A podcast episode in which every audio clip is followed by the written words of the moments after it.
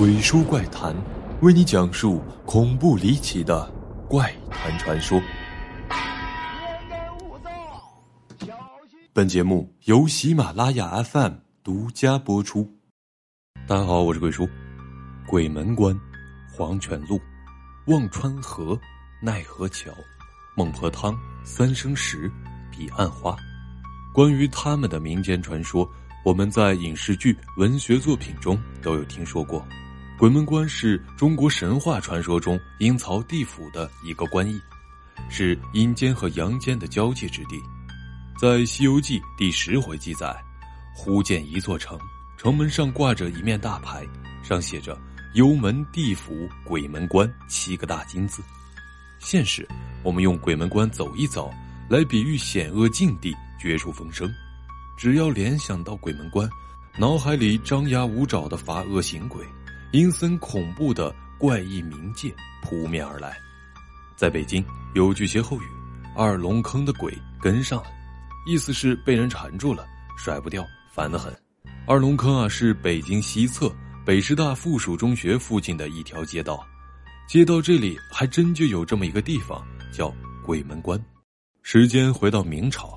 这里原先不叫二龙路，因为有一条自北向南的壕沟啊，所以叫北沟眼。相传是元代水利专家郭守敬在为元大都解决水源时形成的小河。明清时期，这条河属于城内，虽偏僻冷清，商户极少，但风景秀丽，落得逍遥静谧。武定侯广宁伯等人的府邸都定在这附近。再到后来。清朝忽略了清淤疏通工作，这里形成了两个水坑。大水坑不是圆形的，而是弯弯曲曲，像极了龙的身形。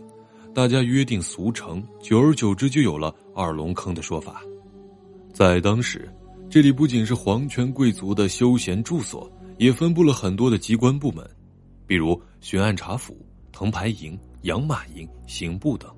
而刑部大堂和牢房恰好就是被二龙坑绕着。二龙坑的北面呢，就是牢房的大门，刑部长天下刑罚之政令，进了刑部，等于是一只脚迈进了鬼门关，要想全身而退，难上加难，故而人们戏称这是鬼门关。但每天走走停停，路过此地，鬼门关听着呢也不太吉利。后来也有人叫这儿贵人关、贵门关，也就是在这里流传了一则胡同巷尾的都市传说。以下是网络流传的版本：二龙坑这一带，除了刑部大牢和鬼门关的存在之外，还有郑亲王府。据传，在清末八国联军进北京的时候，当时的郑亲王跟着跑了，侵略者的军队进驻了郑亲王府，把二龙坑作为了屠杀的刑场。近代记载里提到了八国联军的侵略罪行，还会有庚子年死尸堆成山，血染二龙坑的说法。民国初期，闲置了十多年的郑亲王府没人住，那时候没有路灯，晚上呢黑不溜秋的，谁也不敢往那儿去。久而久之啊，就演变成了人们口中的凶宅。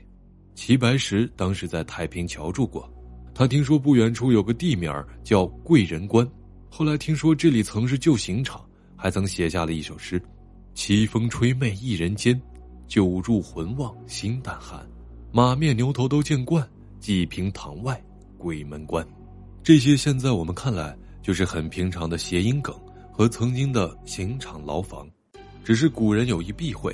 但为什么说灵异呢？网上还有另一种说法，传说是这样的：以前经济还没发展前，人们家里是没有马桶的，要方便呢，就只能去胡同口的公厕，也就是茅房。有一天啊，一个妹子半夜去蹲坑，月黑风高的。突然，门口伸进来一只脚，脚上穿着红鞋。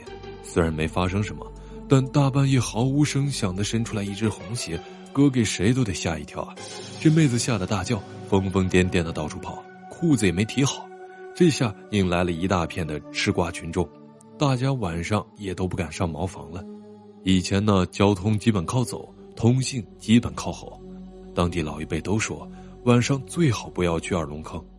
甚至，有车夫说听到了忽远忽近的婴儿哭声。再后来，有传协和医院的太平间有一个门就在云梯胡同，尸体都从这儿运送进入。据说太平间对着的正是当年刑部大牢的牢门——鬼门关。有没有专门去二龙坑探究过的小伙伴呢？鬼叔翻了翻网上关于二龙坑的讨论，有网友说啊，曾去过这里的协和医院的停尸间，里面的福尔马林味道挺大的，别的并无异样。也有网友表示啊，这些传言至少都是半个世纪前的，在互联网发展以前，都是老人们的口口相传，无从考究的。比方说啊，原来的北方传统老胡同都很窄，也没有路灯，走个夜路难免撞到人。而有人可能吓一跳，误以为是撞鬼了。而现在，繁华热闹的都市街景下，关于二龙坑的灵异传闻早已烟消云散，而鬼门关不过是从谐音细说，幽冥荒诞，仙宗渺茫，借幽冥之说行警示之为。有道是名山并非名山，搜纵密横，何曾找着发孽行鬼？阴王哪是阴王？张冠李戴。原来为了画完射箭。本期结束，我是鬼叔，想马上看的观众，别忘了长按点赞按钮，三连进行催更，下期不见不散。